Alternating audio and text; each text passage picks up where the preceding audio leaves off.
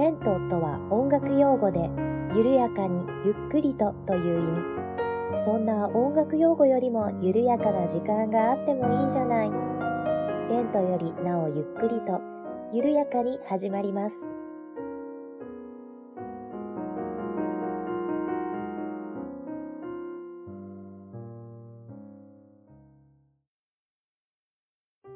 こんにちは、八部九夫です。レントよりなおゆっくりと第36回目の配信です。どうぞよろしくお願いいたします。え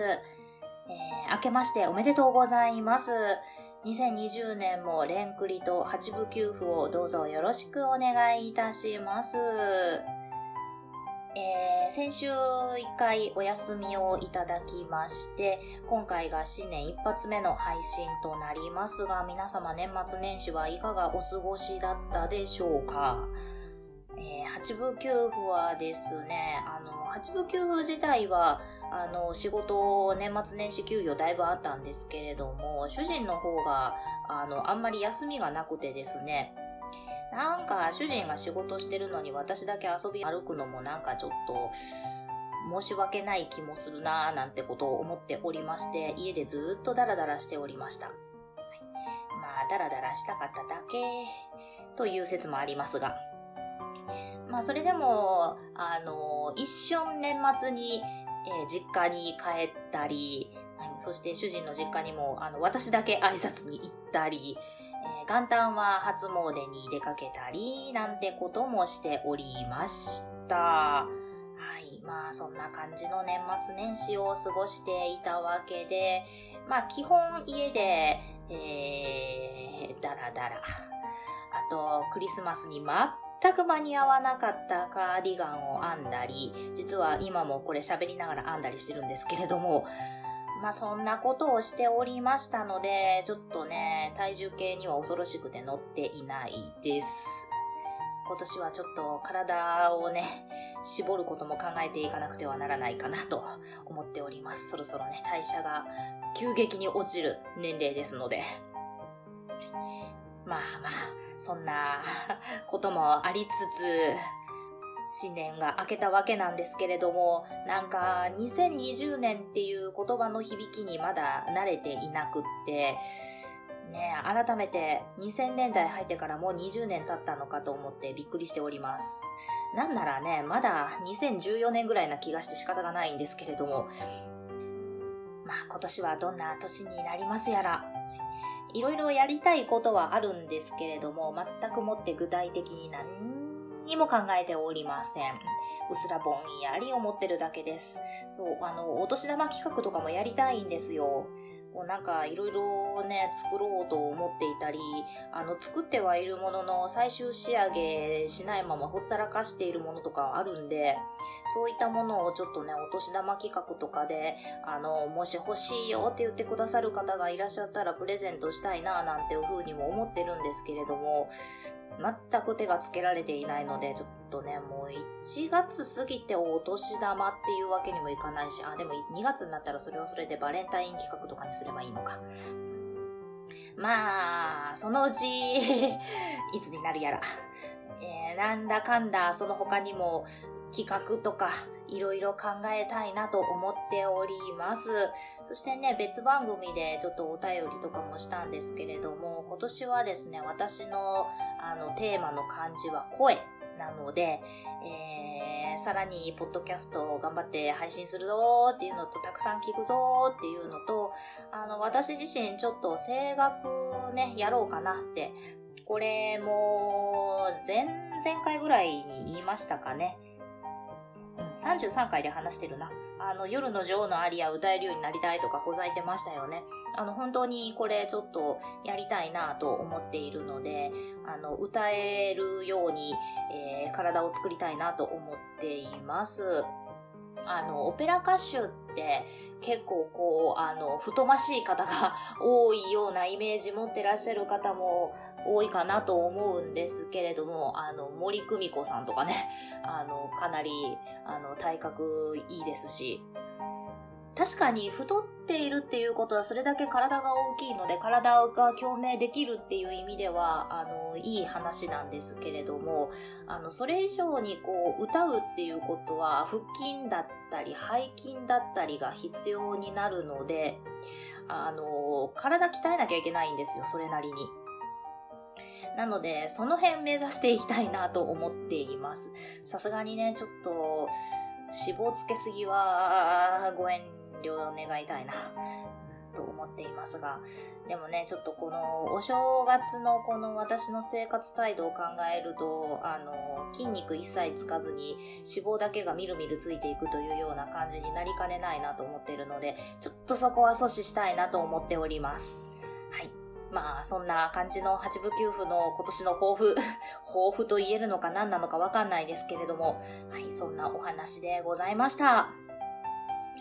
では、本日の本編なんですけれども、えー、前回第35回で、えー、おじさんの知らない魔女の話というポッドキャスト番組を配信されていらっしゃったマーヤさんをお迎えして、京都観光の計画を立てるという回をお送りしたかなと思うんですが、今回はですね、えー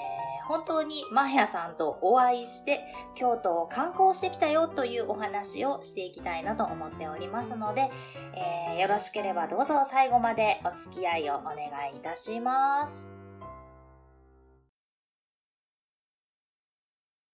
はい。では、マーヤさんと京都を観光したお話なんですけれども、その前にですね、まずはマーヤさんのご紹介をしておこうかなと思います。え、前回でもね、マーヤさんご紹介していますし、私が紹介するまでもなく、マーヤさん有名人などで知ってるよっていう方もたくさんいらっしゃると思うんですけれども、えー、万が一知らない方がいらっしゃった方のためにもう一度ご紹介をしておきます。えー、マーヤさんは、えー、ポッドキャスト番組おじさんの知らない魔女の話という番組を配信されていらっしゃいました。はい、いらっしゃいましたという過去形で、えー、お話ししたのは、2019年12月で番組が終了してしまったからなんですね。はい、もう大人気番組だったんですけれども、まあ最初からあの1年限定で番組配信するというふうにマーヤさんも決めていらっしゃったそうなので、えー、めでたく番組を完走されて、はい、卒業という形になっております。ただ本当に、あの、おじさんの知らない魔女の話、通称おじ魔女、えー、大人気番組でしたので、すっごく面白い番組だったんですよ。本当にためになるお話がたくさんあって、非常に楽しい番組で、まあ、おじさんの知らない魔女の話っていうタイトルなんですけれども、あの、全然男性の方にむしろ聞いていただきたいような番組でした。というのもですね、マヤさんは、えー、放射線技師でいらっしゃいまして、そしてアロマセラピスト、そして、えー、アロマサロンのスクールもなさっているという、えー、すごいお方でいらっしゃいまして、まためちゃくちゃ美人なんですよ。本当に彩色兼美というような方でいらっしゃいます。そしてそんなマーヤさんと私との出会いは、えー、あれは去年2019年3月ですね、また別のポッドキャスト番組、コンビニエンスなチキンたち、コンチキのオフ会って言ったらいいんですかね、おのぼりさんパレードというイベントがありまして、そこで数分だけお会いしました。まあいろいろ事情があったわけなんですが、はい、で、その時のご縁で、えー、それからツイッター上でいろいろ交流をさせていただくようになって、えー、この京都観光が実現したというお話でございます。そんなマーヤさんと京都観光をしてきたお話というわけで、本日はですね、もう私が勝手に一方的に喋るレポートとしてお届けをいたします。えー、まず、お会いしたのがですね、12月23日の月曜日だったんですね。で、この日、マーヤさんはもともと関西に遊びに来られていて、えー、関西滞在最終日ということで、京都からも直接帰るということで、えー、京都駅に集合しました。京都の駅前のなんか時計台があるところで待ち合わせという風にしてたんですけれども、あの、これがですね、クリスマスツリーが飾られていて時計がなくなってたんですね。なので、おっとと思いながらも無事に待ち合わせをしまして、えー、京都駅でマーヤさんと八部九部は感動の再会とまではいかなかったかもしれないですけれども、再会を果たしました。で、この日はですね、他にも、えー、リスナーでいらっしゃる、お名前出して大丈夫かな？あの、ダメだったらほんとごめんなさい。ネガティブマンさんも来られていまして、八部九夫とマーヤさんとネガティブマンさんの3人での京都観光となりました。で、実はですね、八部九夫、えー、家を出てから京都駅に着くまでの間に、ポッドキャストを聞いておりまして、あの時聞いていたのは墓場のラジオを聞いていたんですけれども、京都駅に着く寸前にですね、ネガティブマンさんのお便りが読まれていまして、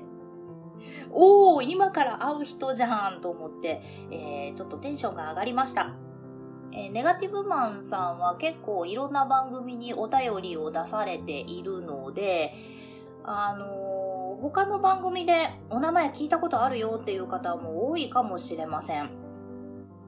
で、私も、なので、あの、ポッドキャスト上でよくお名前を聞いていた方、あの、お便りを通じてエピソードをよく知っている方だったので、なんでしょう、なんかこう、リスナーさんに会うっていう感じがそこまでしなかった。うん、と言ったらいいのかな。うん、なんかね、ポッドキャスターさんじゃないけれども、ポッドキャスターさんみたいな、はい、そんな感じでネガティブマンさんに会うのも私実はとっても楽しみにしておりまして、えー、無事に京都駅で、えー、お会いすることができました。えー、そしてですね、まあ、どこに行きましょうかという話になりまして、まずはじゃあとりあえず移動しましょうということで、えー、バスに乗って、いわゆる市場と呼ばれるところまで出ました。で、一番最初に行ったところは、安井コンピラ宮。こちらも、あの、神社なんですけれども、えー、まあまあ、あの、市場に行くには一番行きやすいところにあったということで、ここを最初に選びました。で、こちらはですね、まあ神社なんですけれども、どういった神社かと言いますと、一言で言うと縁切り神社なんですね。なので、いきなり縁切るの？みたいなことをマーヤさんに言われたんですけれども、まあまあ悪い縁を切っておきましょうということで、お参りをしておきました。で、結構最近メディアとかにも出てるので、ご存知の方が多いかもしれないんですけれども、なんか大きな岩石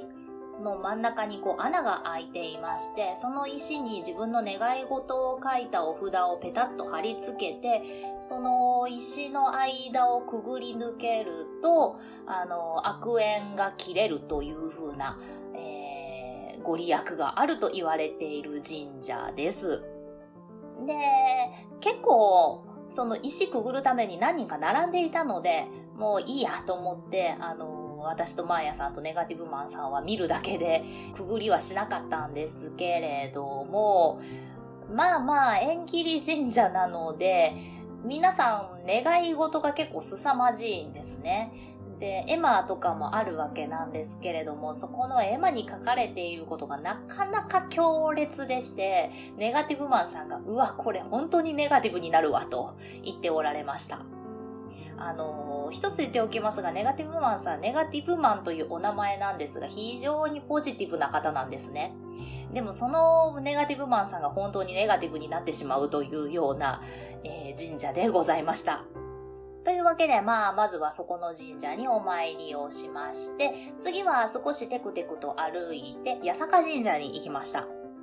八坂神社を私もこの番組でご紹介をしているかと思うんですが、まあ京都で一番有名な神社と言っても過言ではないんじゃないかなというような神社です。で、こちらでまず本殿の方にお参りをしまして、そしてその後、えー美し御前社というお社が同じ境内にありまして、そちらにお参りをしました。あの、マーヤさんとってもお美しい方なので、まあそこにお連れしたというわけなんですが、えー、美しい御前社の前に美容水というお水が湧いていまして、そちらのお水顔につけると非常に美人になれる、お肌が綺麗になるというような言い伝えがありまして、えー、マーヤさん早速顔につけておられまして、えー、私はその姿をパシャリと激写して、えー、その後ツイッターに載せたらかなりのいいねの数をいただきました。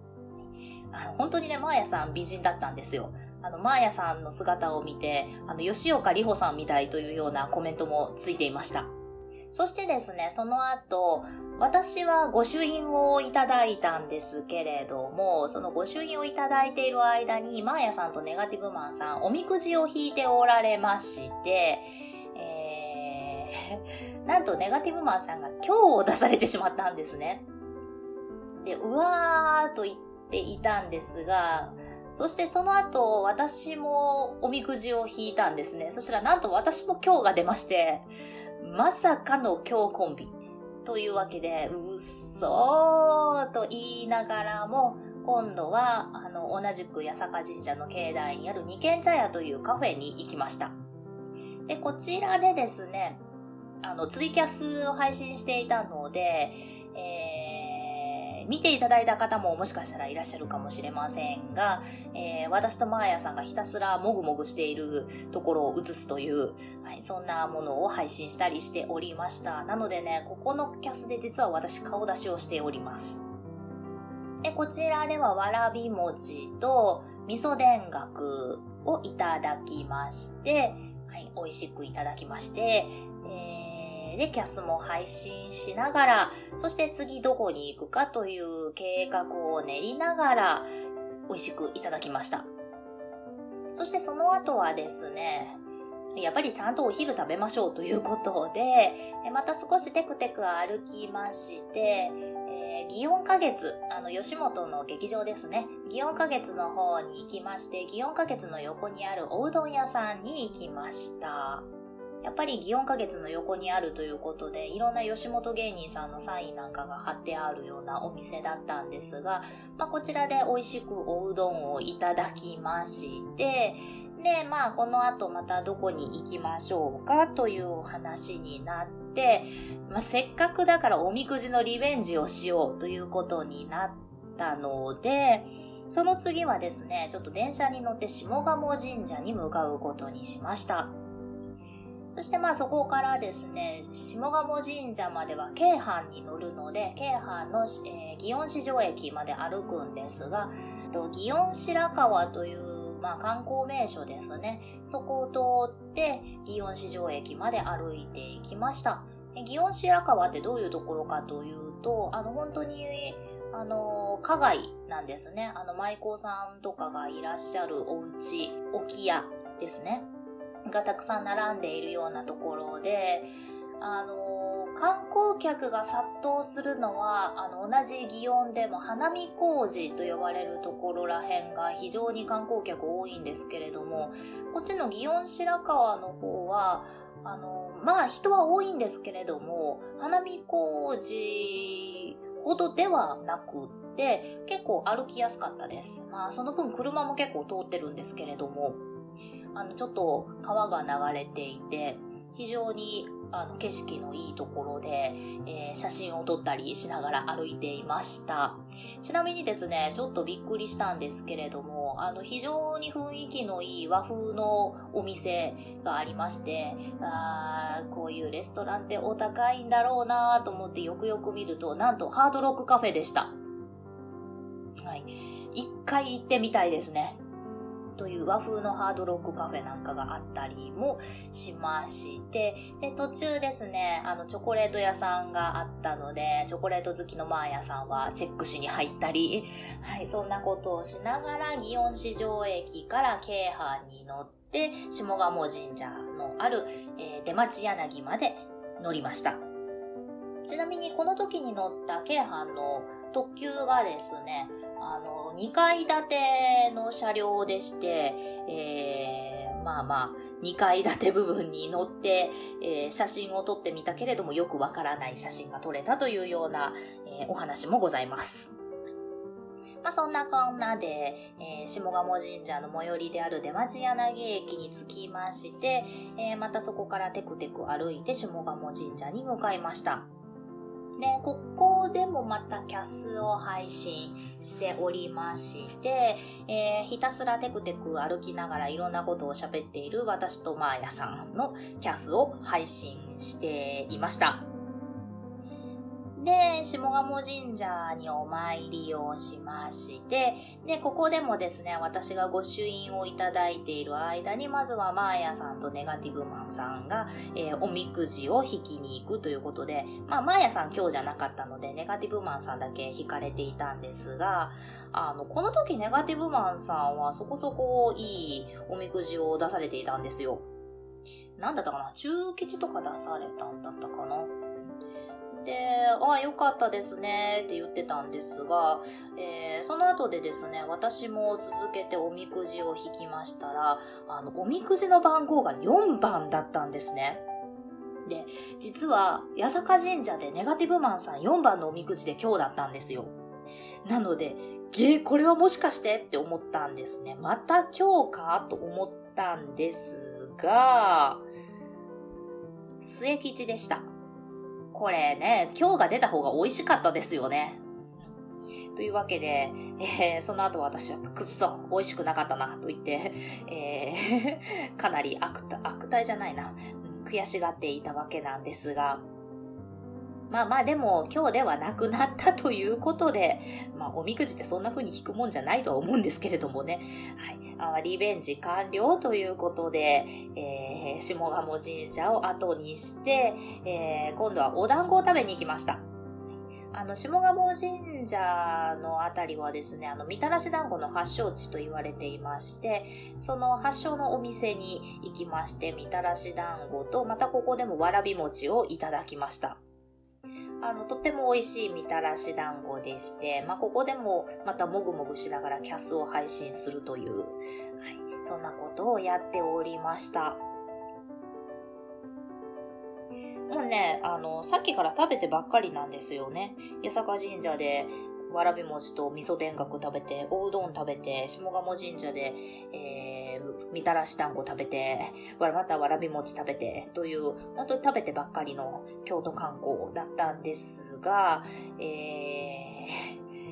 ー、前回の配信聞いてくださった方は、あれれ？と思ってらっしゃるかもしれません。